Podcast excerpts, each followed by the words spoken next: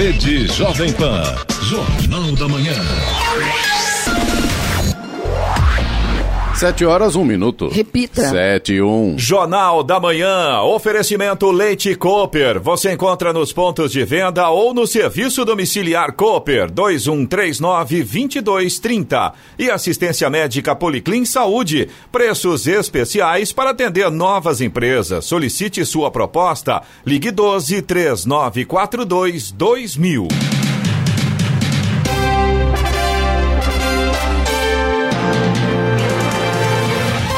Bom dia para você que acompanha o Jornal da Manhã. Hoje é sexta-feira, 26 de junho de 2020. É dia do meteorologista, dia da aviação de busca e salvamento. Vivemos o inverno brasileiro. Em São José dos Campos, 22 graus.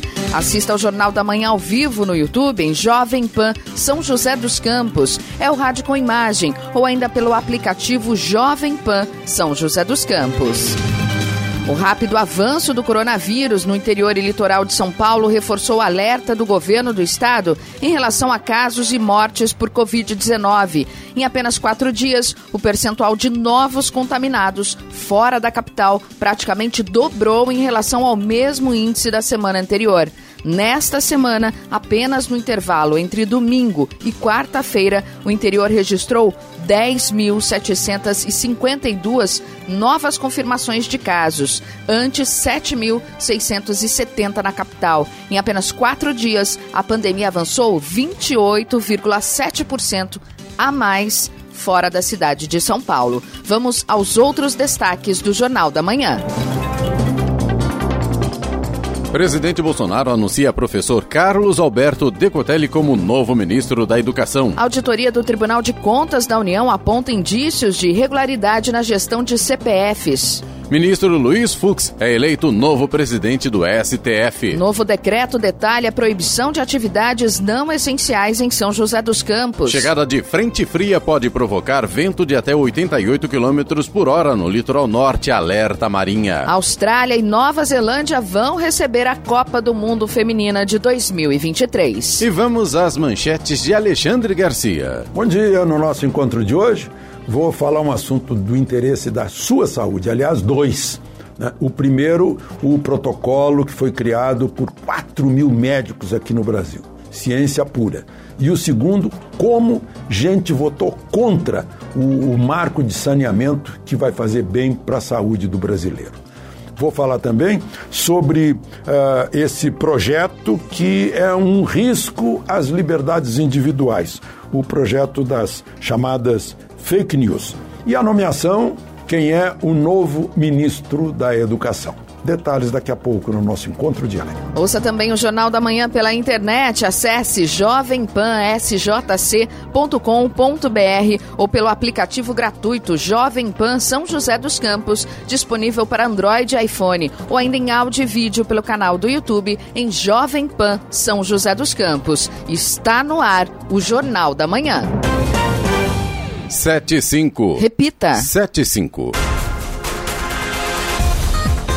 O presidente Jair Bolsonaro anunciou ontem, por meio da rede social, a nomeação do professor Carlos Alberto Decotelli da Silva para o cargo de ministro da Educação. Ele vai suceder Aban Intraub, que após 14 meses no cargo anunciou demissão na semana passada para assumir um posto de diretor representante do Brasil no Banco Mundial em Washington, nos Estados Unidos. Decotelli será o terceiro ministro da Educação no governo Bolsonaro. Antes de Weintraub, Ricardo Vélez Rodrigues permaneceu pouco mais de três meses meses no comando da pasta. Carlos Alberto Decotelli da Silva presidiu o Fundo Nacional de Desenvolvimento da Educação entre fevereiro e agosto do ano passado. Depois passou para a Secretaria de Modalidades Especializadas do Ministério da Educação. Ele é bacharel em Ciências Econômicas pela Universidade Estadual do Rio de Janeiro, mestre pela Fundação Getúlio Vargas, FGV, doutor pela Universidade de Rosário, Argentina e pós-doutor pela Universidade de Wuppertal, na Alemanha. Uma auditoria do Tribunal de Contas da União, TCU, identificou indícios de irregularidades na gestão do cadastro de pessoas físicas, CPF. O relatório da auditoria foi aprovado pelo plenário do tribunal. Segundo o TCU, dados da Receita Federal apontam cerca de 12 milhões e meio de registros de CPFs ativos a mais do que a população brasileira. Segundo o relatório sobre as medidas tributárias adotadas pelo governo durante a pandemia do coronavírus, a Receita Federal informou que há 223 milhões de CPFs ativos. De acordo com o IBGE, a população brasileira é de 211 milhões. O número pode ser ainda maior em virtude de uma quantidade significativa de pessoas que não têm certidão de nascimento e, por conseguinte, registro no CPF, afirma um relatório do ministro Bruno Dantas. Segundo o ministro, os dados do CPF são usados para orientar toda a administração tributária brasileira, inclusive pagamento de benefícios como o auxílio emergencial, e por isso a qualidade dos registros de CPF é extremamente necessária e valiosa. A Prefeitura de São José dos Campos publicou ontem um novo decreto municipal que proíbe o funcionamento nos finais de semana e feriados de atividades econômicas não essenciais, como adiantou o prefeito Felício Ramute em entrevista ontem aqui na Jovem Pan. São imobiliárias, concessionárias e lojas de veículos, escritórios em geral, comércios em geral e comércios localizados na rua 15 de novembro, na rua 7 de setembro, calçadão e em shopping centers. De acordo com o prefeito, as novas regras têm como objetivo reforçar junto à população o alerta de que ainda estamos no meio de uma pandemia e que aglomerações devem ser evitadas. As novas regras já valem para este final de semana, ou seja, amanhã e domingo. Podem continuar funcionando normalmente todos todos os dias atividades essenciais, como farmácias, hospitais, clínicas, supermercados, pardarias, oficinas de veículos automotores, entre outros. O descumprimento resultará na penalidade de multa no valor de 5 mil reais, além de medidas e sanções cabíveis de natureza civil, administrativa e penal. A reincidência será punida com aplicação de multa em dobro a cada reincidência. Rádio Jovem Estradas. Rodovia Presidente Dutra, neste momento, segue com trânsito tranquilo. O motorista não enfrenta problemas nesse sentido. Apenas aqui no trecho entre São José dos Campos e Jacareí ainda tem um pouco de neblina e, claro, atrapalha um pouco a visibilidade. O motorista tem que redobrar a atenção. Já a rodovia Ailton Senna segue com trânsito lento no sentido São Paulo, sentido capital. Essa lentidão está acontecendo ali em Guarulhos. Começa no quilômetro 23, vai até o quilômetro 20 nesse momento. 3 quilômetros de lentidão por ali devido devido ao excesso de veículos. Corredor Ailton Senna Cavalho Pinto segue com trânsito em boas condições, embora com tempo nublado, mas não chega a prejudicar a visibilidade não. Rodoanel Mário Covas tem tráfego lento no trecho sul, na pista interna, no sentido Regis Bittencourt, por conta do excesso de veículos. A pista externa, no sentido litoral sul, segue com boa visibilidade nesta manhã, tem trânsito fluindo normalmente. A Oswaldo Cruz, que liga Taubaté ao Batuba, e também a Floriano Rodrigues Pinheiro, que dá acesso a Campos do Jordão, ao sul de Minas, seguem também com trânsito bom nesta manhã, embora com tempo nublado e com alguns pontos isolados com neblina neste momento. A rodovia dos Tamoios, que liga São José a Caraguá, tem a mesma condição, trânsito livre, mas tem tempo nublado e no trecho de serra tem pare e siga por conta das obras de duplicação. Tem também alguns trechos na parte de Planalto com pontos com neblina neste momento. 7 horas 10 minutos. Repita. 7 e 10. Jornal da Manhã. Oferecimento assistência médica Policlin Saúde. Preços especiais para atender novas empresas. Solicite sua proposta. Ligue 12 3942 2000. E Leite Cooper. Você encontra nos pontos de venda ou no serviço domiciliar Cooper 2139 2230. Jornal da Manhã. 7 horas 12 minutos. Repita. 7 e 12. O Supremo Tribunal Federal elegeu ontem o novo comando do órgão. Luiz Fux será presidente com Rosa Weber de vice. A eleição é protocolar. O tribunal faz um rodízio e elege o ministro mais antigo que ainda não foi presidente. A sucessão seria em agosto, mas foi antecipada devido à pandemia. Fux está no STF desde 2011, indicado por Dilma Rousseff, já foi presidente do TSE e integrou o Superior Tribunal de Justiça, STJ, e o Tribunal de Justiça do Rio de Janeiro. Janeiro. Doutor em Direito Processual Civil pela Universidade do Estado do Rio de Janeiro, é autor de vários livros. Ele presidiu a comissão encarregada do anteprojeto do novo Código de Processo Civil em 2015, que está em vigor. Entre os casos de grande repercussão relatados por ele estão a aplicação da Lei Ficha Limpa, a paternidade socioafetiva, a constitucionalidade dos aplicativos de transporte, quebra do sigilo bancário pelo TCU e o chamado federalismo fiscal. E governo autoriza aumento da conta de luz para ajudar distribuidoras que enfrentam dificuldades. Conta de luz do brasileiro ficará mais cara. O governo autorizou empréstimos de até 16 bilhões de reais para as distribuidoras de energia, que serão pagos pelo consumidor. O dinheiro ajudará a socorrer empresas fornecedoras afetadas pela pandemia do coronavírus e que estariam em dificuldades, seja porque o consumo de energia caiu com o fechamento de fábricas e do comércio, por exemplo, ou porque, como o brasileiro está sem dinheiro, a inadimplência aumentou. Ainda não se sabe exatamente de quanto será o aumento na conta de luz de cada consumidor. Vai depender da fatia dos 16 bilhões emprestada para a distribuidora que atende cada região. A diretora da Agência Nacional de Energia Elétrica, ANEEL, Elisa Bastos, diz que o dinheiro, na verdade, em algum momento já seria repassado para as empresas e diluído na conta de luz do consumidor durante um ano, e que por conta da crise haverá uma antecipação dos valores e a possibilidade de o cliente pagar esse empréstimo ao longo de cinco anos, a partir de 2021. O limite total de captação do empréstimo ficou em mais de 16 bilhões de reais. Essa quantia ela vai ser disponibilizada ao setor elétrico por um pool de bancos, né, e deve ser paga pelos consumidores ao longo de 60 meses. É importante informar os consumidores que todas essas despesas da operação elas já seriam incluídas integralmente na conta de luz nos próximos processos tarifários para serem pagas em apenas 12 meses, né?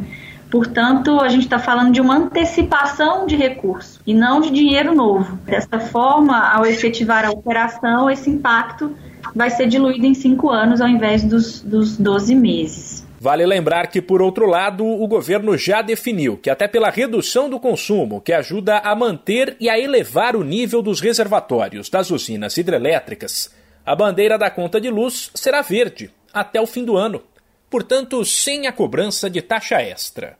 Da Rádio 2, Humberto Ferretti. No Jornal da Manhã, Tempo e Temperatura.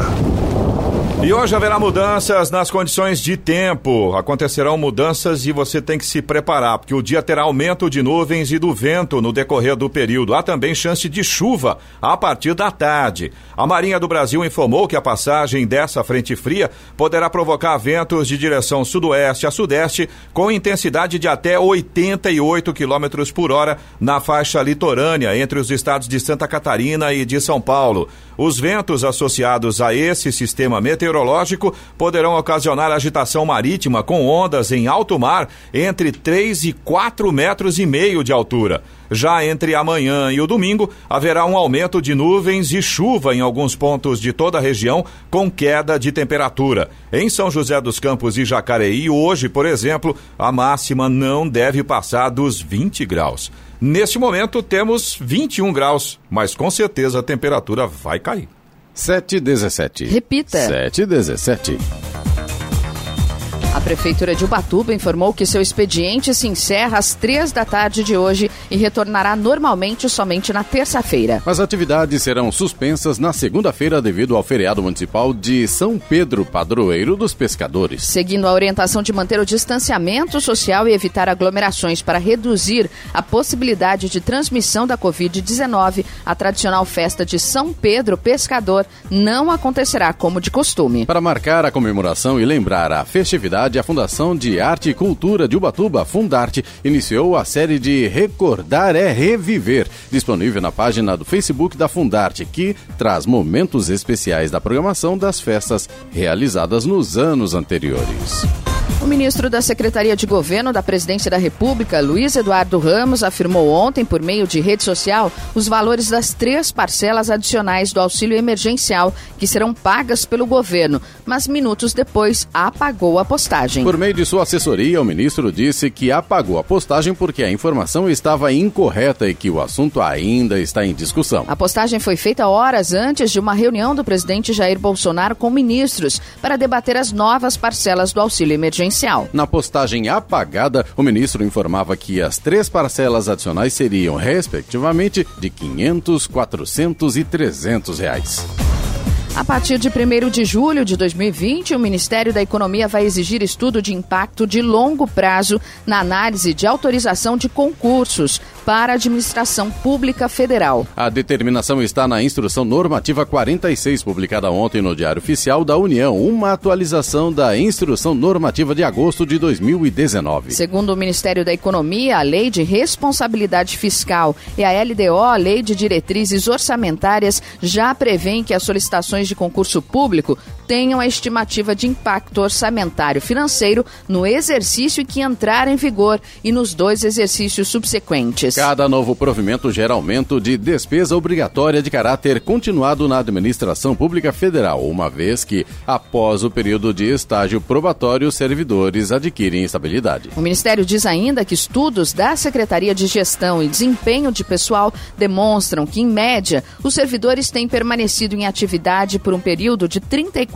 anos. Já as aposentadorias duram, em média, 24 anos. Por dois votos a um, desembargadores da Terceira Câmara Criminal do Tribunal de Justiça do Rio de Janeiro votaram a favor do pedido de Flávio Bolsonaro. O pedido é para que a investigação conduzida pelo Ministério Público do Rio sobre o suposto esquema de rachadinha na Alerj, Assembleia Legislativa do Rio, vá para o órgão especial do TJ. O resultado do habeas corpus pode anular as decisões da Justiça em primeira instância e até colocar em liberdade Fabrício Queiroz, ex-assessor de Flávio Bolsonaro, preso por suspeita de ser o operador financeiro de um suposto do esquema de rachadinha na Alerj. A advogada Luciana Pires, que representa Flávio Bolsonaro, disse que a defesa irá buscar a anulação de todas as decisões em primeira instância. Desde o início da pandemia da Covid-19, os núcleos regionais do PROCON estão fiscalizando diversos estabelecimentos comerciais a fim de combater o aumento injustificado de preços. Nesta semana, as equipes que atuam no interior e litoral concentraram as fiscalizações no segmento de materiais de construção. No total, 159 estabelecimentos foram fiscalizados, sendo 112 presencialmente e os demais por meio de envio de notificações. Além de eventual aumento injustificado de preços, as equipes equipes fiscalizaram a comercialização de produtos com prazo de validade vencido. Em 43 locais foram constatados produtos com prazo de validade vencida e esses fornecedores serão multados e vão responder a processo administrativo. O vereador Ditinho do Asilo, PSC, foi flagrado cheirando uma calcinha comestível durante sessão virtual da Câmara de Bragança Paulista nesta semana. Nas imagens é possível ver que ele olha a peça vermelha e em seguida cheira. A situação inusitada aconteceu enquanto a vereadora Fabiana Alessandri, do PSD, comentava sobre corte de árvores na cidade. Segundo o vereador, ele estava em seu gabinete no momento do vídeo e o pacote com a calcinha seria presente de um amigo. Ele contou que desativou o microfone e achou que a câmera também tinha sido desligada. Um outro vereador tentou alertar o parlamentar que logo percebeu estar sendo filmado. Foi uma infelicidade pela minha falta de prática com essa coisa de tecnologia. Eu usava uma camiseta rosa e, para brincar, um amigo me mandou essa calcinha. Era um item desses de sex shop, que é comestível. Por isso, cheirei. Eu tenho família. Isso era só uma piada que, por ingenuidade minha, virou pública. Ainda não se sabe se alguma medida será adotada pela Câmara de Bragança Paulista por conta da ação do vereador. 7 horas 22 minutos. Repita. 7 e 22 Jornal da Manhã, oferecimento Leite Cooper. Você encontra nos pontos de venda ou no serviço domiciliar Cooper 2139-2230. E assistência médica Policlin Saúde. Preços especiais para atender novas empresas. Solicite sua proposta. Ligue 12 3942 2000. Jornal da Manhã. 7 horas 25 minutos. Repita. 7 e 25 E retomada das aulas presenciais é o tema da entrevista de Clemente Lemes com o subsecretário de Articulação Regional da Secretaria Estadual da Educação. Jornal da Manhã. Hoje o nosso contato é com Henrique Pimentel, subsecretário de Articulação Regional da Secretaria Estadual de Educação. O governador João Dória anunciou ontem a retomada das aulas presenciais para o dia 8 de setembro, em todos os níveis de ensino das redes públicas e particular, com revezamento de estudantes. É isso, é, subsecretário. Bom dia. Bom dia, Clemente. É isso mesmo. A nossa data base que a gente está considerando para o retorno das aulas é no dia 8 de setembro, né? E para essa data se concretizar, a gente vai precisar ter todo o Estado, né, todas as 17 diretorias regionais de saúde é, na fase 3, na fase amarela do Plano São Paulo, é, por 28 dias, o que significa dois ciclos de monitoramento, né, todas as diretorias regionais na fase amarela. Essas são as condições importantes da gente ter para que a gente possa voltar ainda com parte dos alunos, né, um retorno bastante rigoroso com segurança para os nossos estudantes. A gente está propondo que no primeira etapa sejam é, voltem 35% dos alunos de acordo com a capacidade física né, da unidade escolar. Esse retorno ele vai seguir também protocolos de distanciamento social muito rigorosos. A gente não pode ter nenhum aluno com menos de um metro e meio de distância de outro estudante nas salas de aula, nos ambientes comuns da escola. Então, isso tudo vai ter que ser considerado para a gente fazer esse retorno gradual. Para a gente avançar, né, para a gente ter mais alunos voltando para as salas de aula, a gente precisa avançar de fase. A gente precisa ter 60% é, das diretorias regionais de saúde né, é, na fase verde, na fase 4 do Plano São Paulo, é, para que a gente tenha é, 70% dos alunos retornando. Então, 60% do estado no verde, a gente volta com 70% dos estudantes nas instituições de ensino. Para a gente ir para o 100%, né, para a gente retomar toda a educação, a gente precisa ter 80% das diretorias regionais no, é, no verde. Então, o Estado tem que avançar um pouco mais ainda nos indicadores para que a gente possa garantir a reabertura total das escolas. Tudo isso, a etapa 1, a etapa 2, os protocolos são os mesmos, tá? Os protocolos são bastante rígidos, né? Eles vão seguir sendo implementados aí pelas escolas, eles têm que ser seguidos por todas as redes, rede municipal, rede privada também. É, é muito importante que isso seja estudado aí nos próximos meses por todos os professores, pelos alunos, pelos pais, né, responsáveis, para que a gente é, introduza essa nova cultura de como vai ser a nossa rotina escolar a partir de 8 de setembro. Ou seja, as escolas que hoje poderiam estar retornando às aulas, no dia 8 de setembro serão analisadas se poderão ou não. Vai depender da cor dessa etapa, né? Exato, a gente vai ter que garantir que todo o estado esteja avançando, né? A gente vai ter que garantir que o estado esteja na decrescente aí dos casos, né? Com a pandemia controlada, para a gente garantir um retorno com segurança. E isso só vai se confirmar na prática é, no avançar dos meses aí, de acordo com o monitoramento dos índices da, da saúde. E como é que vocês orientam os municípios para essas retomadas no dia 8 de setembro, Henrique?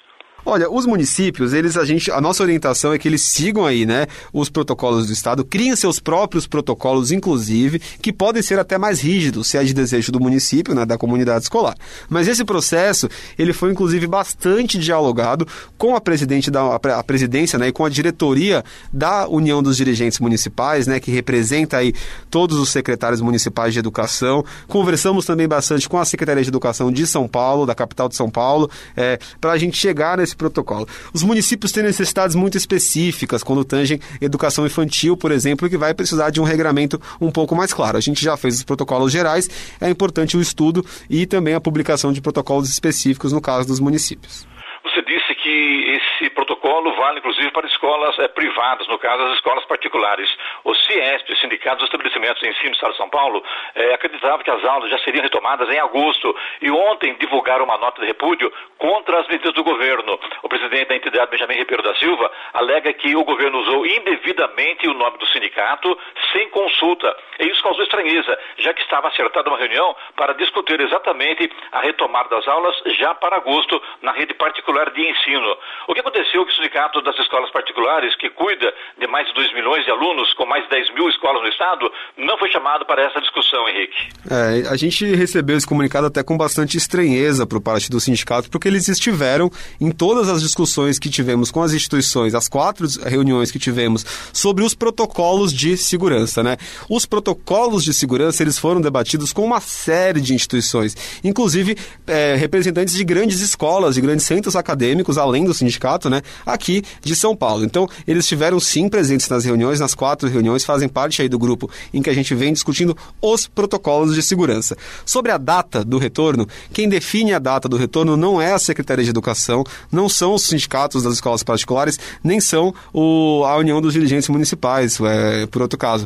Quem define a data, quem orienta é, quando vai ser possível reabrir é a saúde, é a ciência, é, foi o comitê de é, contingência aqui da Covid-19 que nos deu essa orientação de fazer o retorno das aulas em setembro. A gente não pode colocar os alunos, os profissionais da educação em risco é, por é, outro fator que não seja né, é, a, a, orientação da ciência. A, a ciência orientou dessa forma, é assim que nós vamos seguir, é regra para todo o Estado.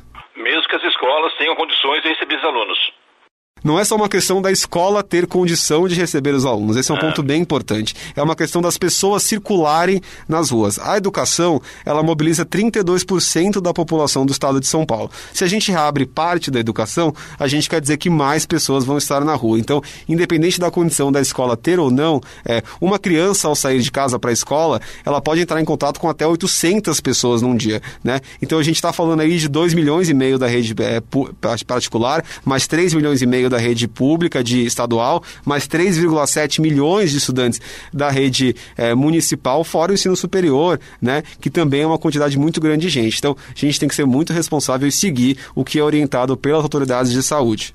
Henrique, as faculdades também particulares também estão nesse protocolo do governo do Estado? Sim, todos, todo o ensino superior também entra nessas mesmas regras. Essas medidas do governo são definitivas até agora ou poderá haver aí uma alteração durante esse período que antecede ao início das aulas, Henrique?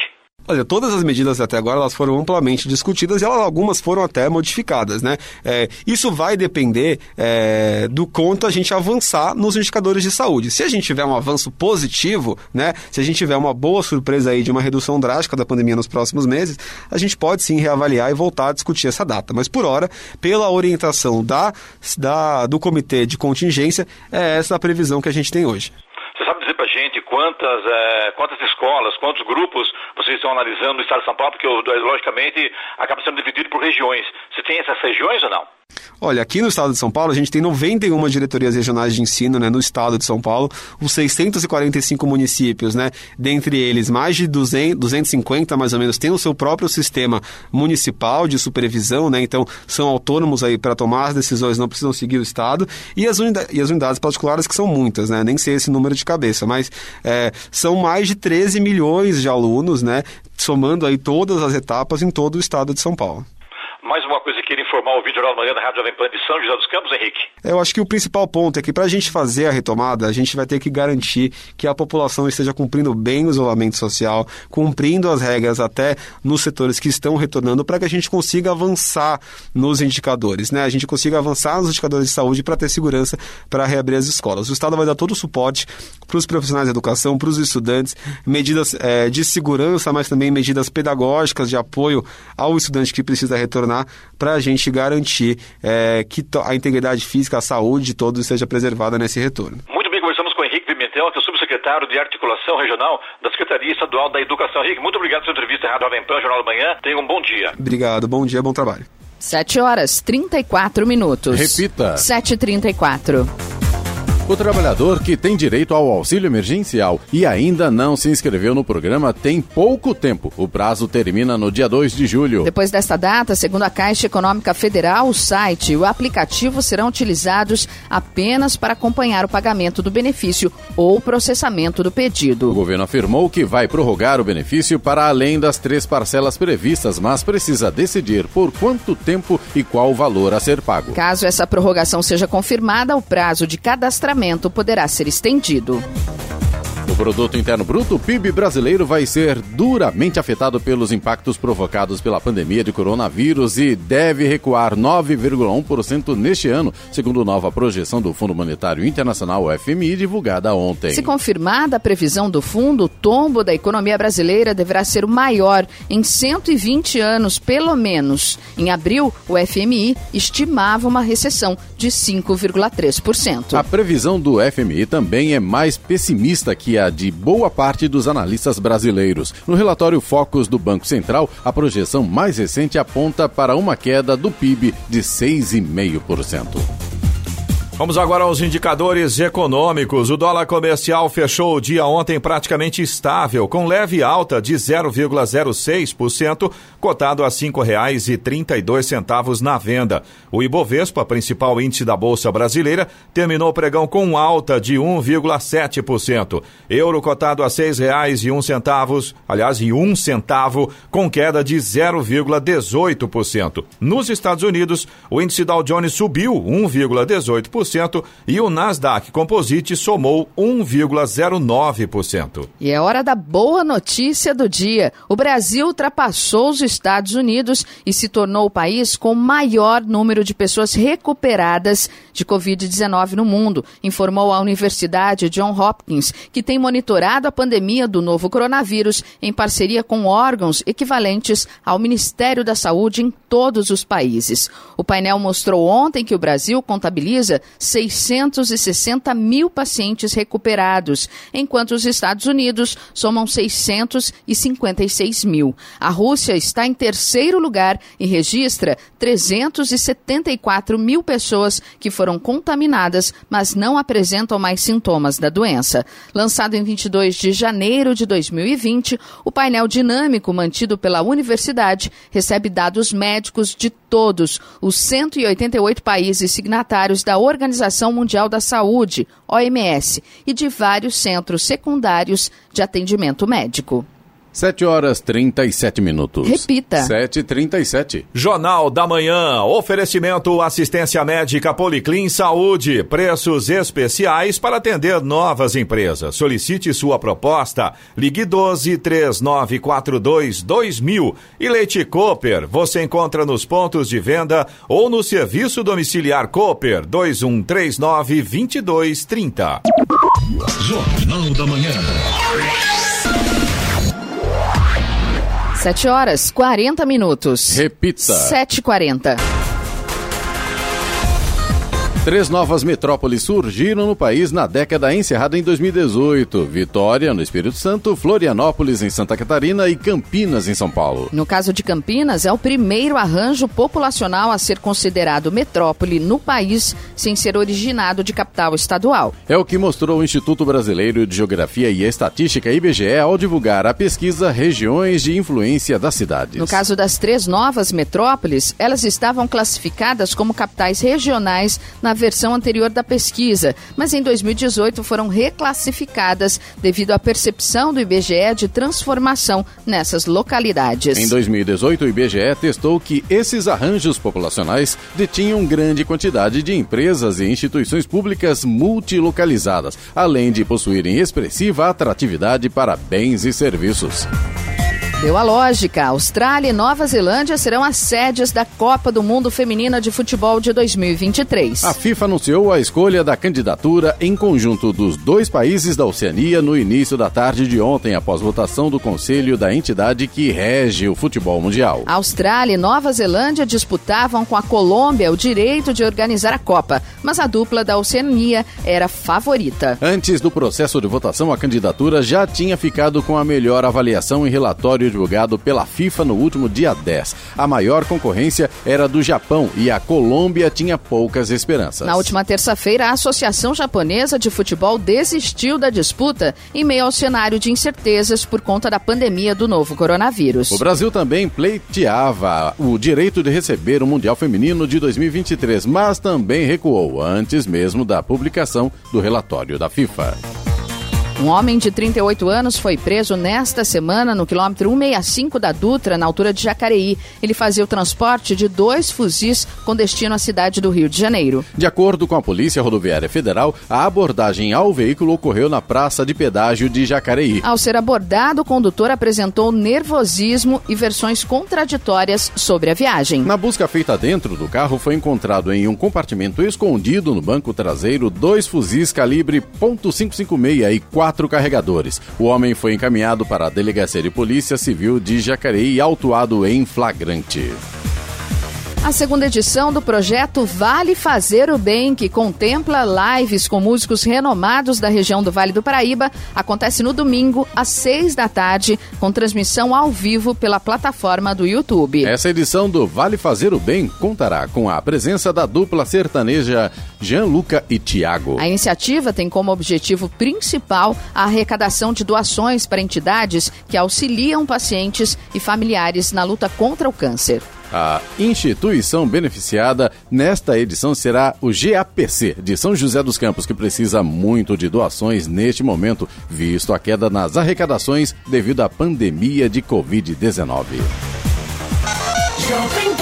Jornal da Manhã. Radares.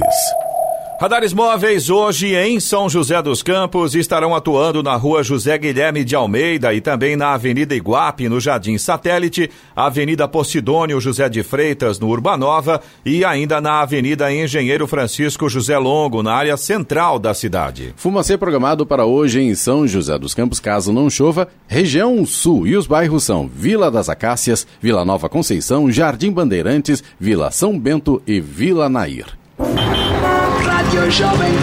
Estradas. Rodovia Presidente Dutra, neste momento, já tem lentidão no sentido São Paulo, pista expressa e também na pista marginal na altura de Guarulhos, neste momento. O motorista enfrenta problemas por lá, tem lentidão, excesso de veículos. Já a rodovia Ayrton Senna, que tinha uma lentidão ali na altura de Guarulhos, nesse momento, pelo menos, o trânsito está fluindo melhor. Tá intenso ainda, tem muitos veículos, mas não tem pontos de retenção. Tempo nublado por lá na rodovia Ayrton Senna, mas não atrapalha a visibilidade. Corredor Ayrton Senna Cavalho Pinto segue com trânsito em boas condições. A Oswaldo Cruz, que liga Taubaté ao Batuba, e também a rodovia dos Tamoios, que liga São José a Caraguá, ambas seguem com trânsito fluindo bem. Ainda tem alguns pontos com tempo nublado, alguns pequenos trechos com neblina, mas o sol vai aparecendo. A rodovia dos Tamoios continua em obras de duplicação e por conta disso tem pare e siga no trecho de serra. A Floriano Rodrigues Pinheiro, que dá acesso a Campos do Jordão, ao sul de Minas, segue com trânsito tranquilo e nesse momento a gente já tem sol em praticamente toda a extensão aí da rodovia Floriano. Agora, 7 horas 45 minutos. Repita. 7h45. Jornal da Manhã. Oferecimento Leite Cooper. Você encontra nos pontos de venda ou no serviço domiciliar Cooper 2139-2230. E assistência médica Policlin Saúde. Preços especiais para atender novas empresas. Solicite sua proposta. Ligue 12 3942 2000. Jornal da Manhã. 7 horas 48 minutos. Repita. 7h48. Vamos agora à participação dos nossos ouvintes através aqui do WhatsApp do Jornal da Manhã, que é o 12997077791. A gente recebeu aqui a reclamação do Samuel Moraes, é nosso ouvinte de Jacareí, e ele reclama de um terreno no final da rua José Teodoro, no cruzamento ali com a Nilo Máximo. Ele diz que está com mato muito alto, pede uma atenção aí da prefeitura, ou no sentido de notificar o morador, o proprietário, na verdade, né, desse terreno, se for da prefeitura, para ir lá e fazer o corte, que o mato está muito alto, inclusive nesse momento, com o tempo mais seco, mato alto é uma situação bastante complicada, né, Giovanni? Inclusive, A gente tem aqui reclamação de ouvintes também de Jacareí e de São José dos Campos com relação a essa questão de queimada. É, o Evandro Cunha, que é nosso ouvinte de São José dos Campos, ele mora no Jardim São Judas Tadeu, e aí é uma outra situação, também envolve queimada, esse é. tempo seco fica tudo muito pior. O Evandro conta pra gente que tem uma queimada num grande terreno vazio usado para descarte de entulhos na Avenida São Vicente de Paulo.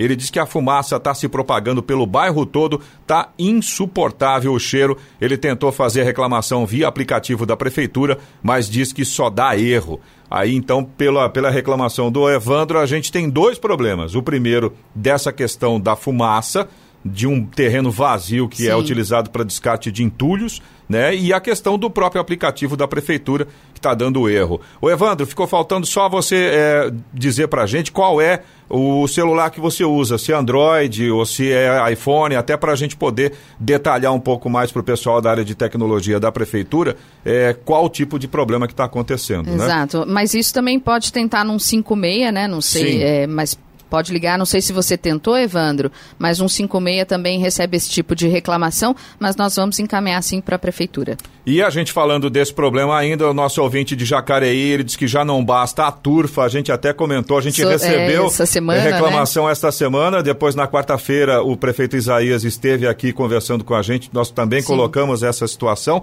e agora esse nosso ouvinte de Jacareí é reforçando o problema, né, que já não basta a turfa, que acaba é, pegando fogo e fica fica aquela fumaça, né? Isso acontece praticamente de forma espontânea. O, esse nosso ouvinte diz que agora temos pessoas que todas as noites colocam fogo em lixo no bairro Vilaíta. Ele diz que são catadores de materiais recicláveis, eles pegam todo o lixo das casas e depois colocam fogo no que não serve para eles. Duas atitudes totalmente incorretas. Olha, né? e para quem sofre aí com problemas respiratórios, é nessa terrível. época que o tempo já é seco e essa fumaça é, é, é triste. terrível. Aliás, nessa mesma situação, o Luiz Henrique, nosso ouvinte de Jacareí também, ele mandou pra gente um vídeo ontem à noite.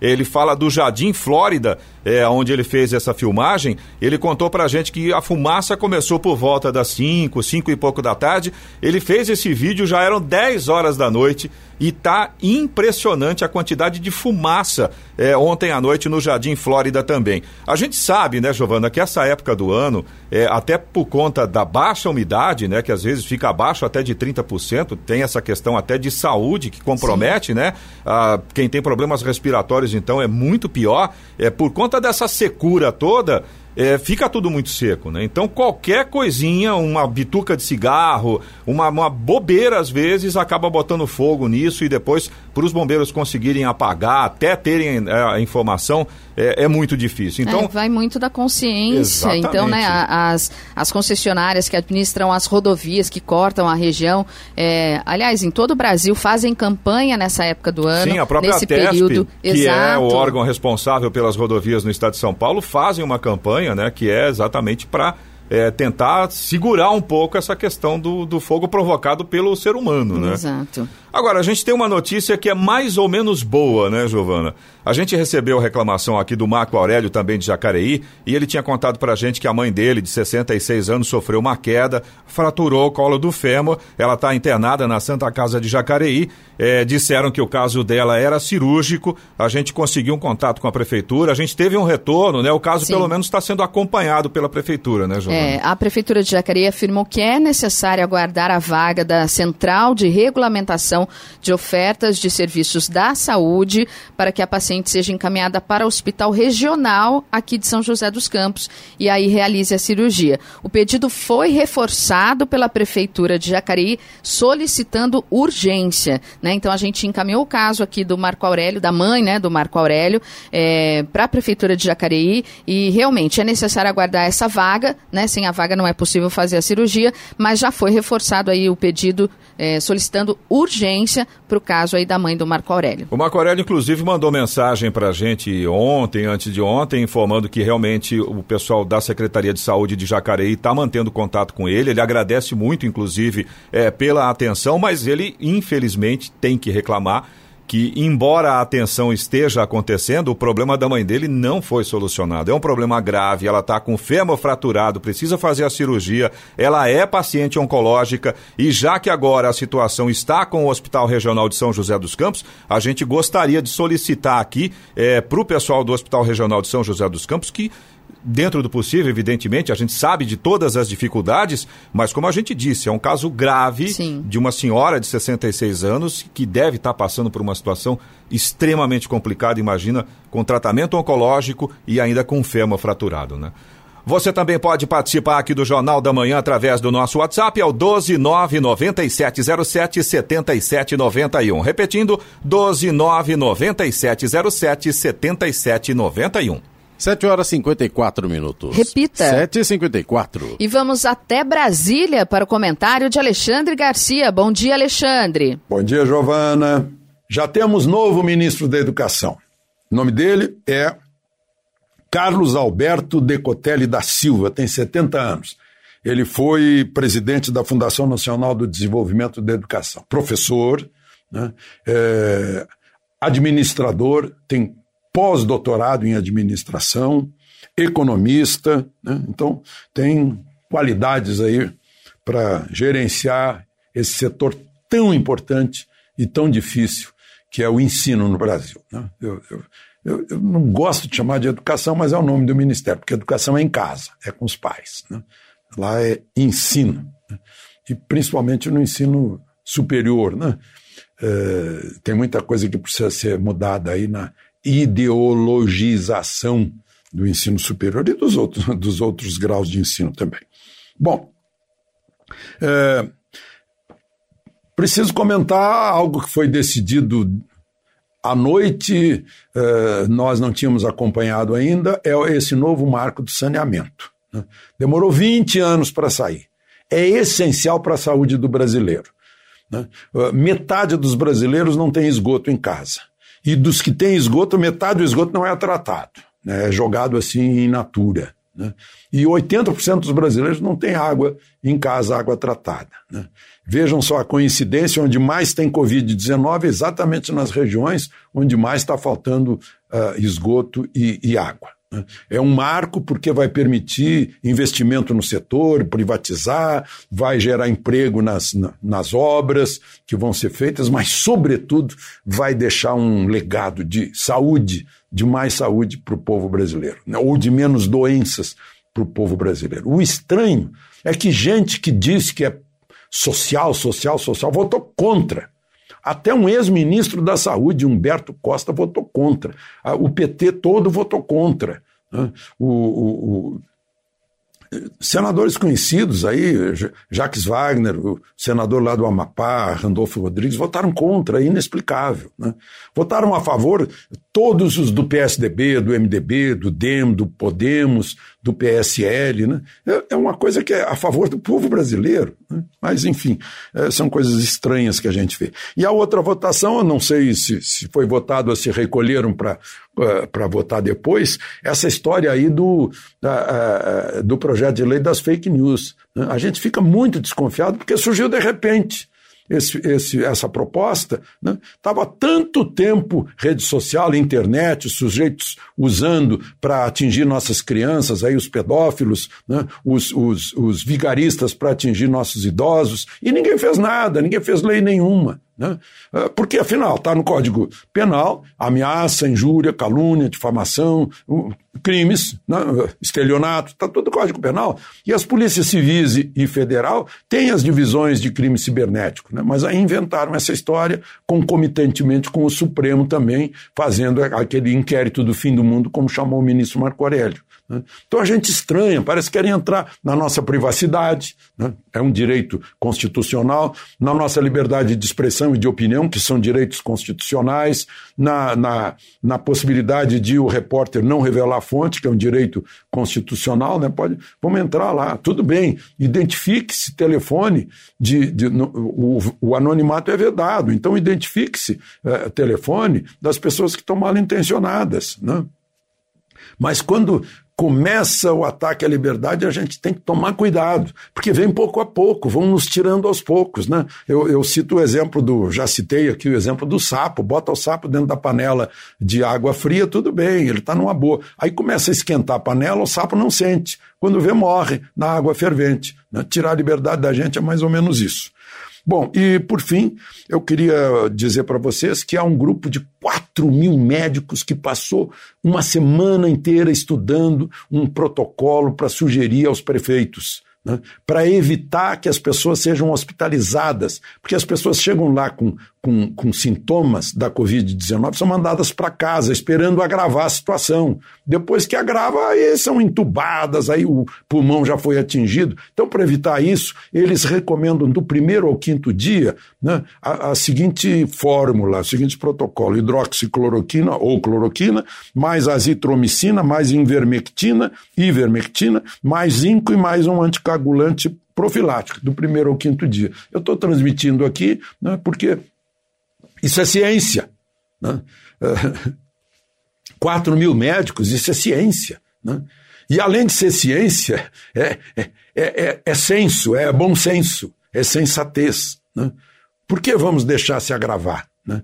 Tem gente que em Brasília está escondendo esses remédios no serviço público para sabotar por razões ideológicas. Isso é um crime que nós vamos ter que apurar mais tarde, quando passar. Em Brasília, 127 médicos entraram no Ministério Público da Força Tarefa Covid-19 denunciando a falta desses medicamentos nos postos de saúde, nos, eh, eh, nas emergências dos hospitais públicos e, nos, e, e nesses UPA, né, nessas unidades de pronto atendimento. Isso é muito grave. De Brasília, Alexandre Garcia. Notícia. Rádio Jovem Pan. 8 horas. Repita. 8 horas. Jornal da Manhã. Oferecimento assistência médica Policlin Saúde. Preços especiais para atender novas empresas. Solicite sua proposta. Ligue 12 3942 2000. E Leite Cooper. Você encontra nos pontos de venda ou no serviço domiciliar Cooper 2139 2230.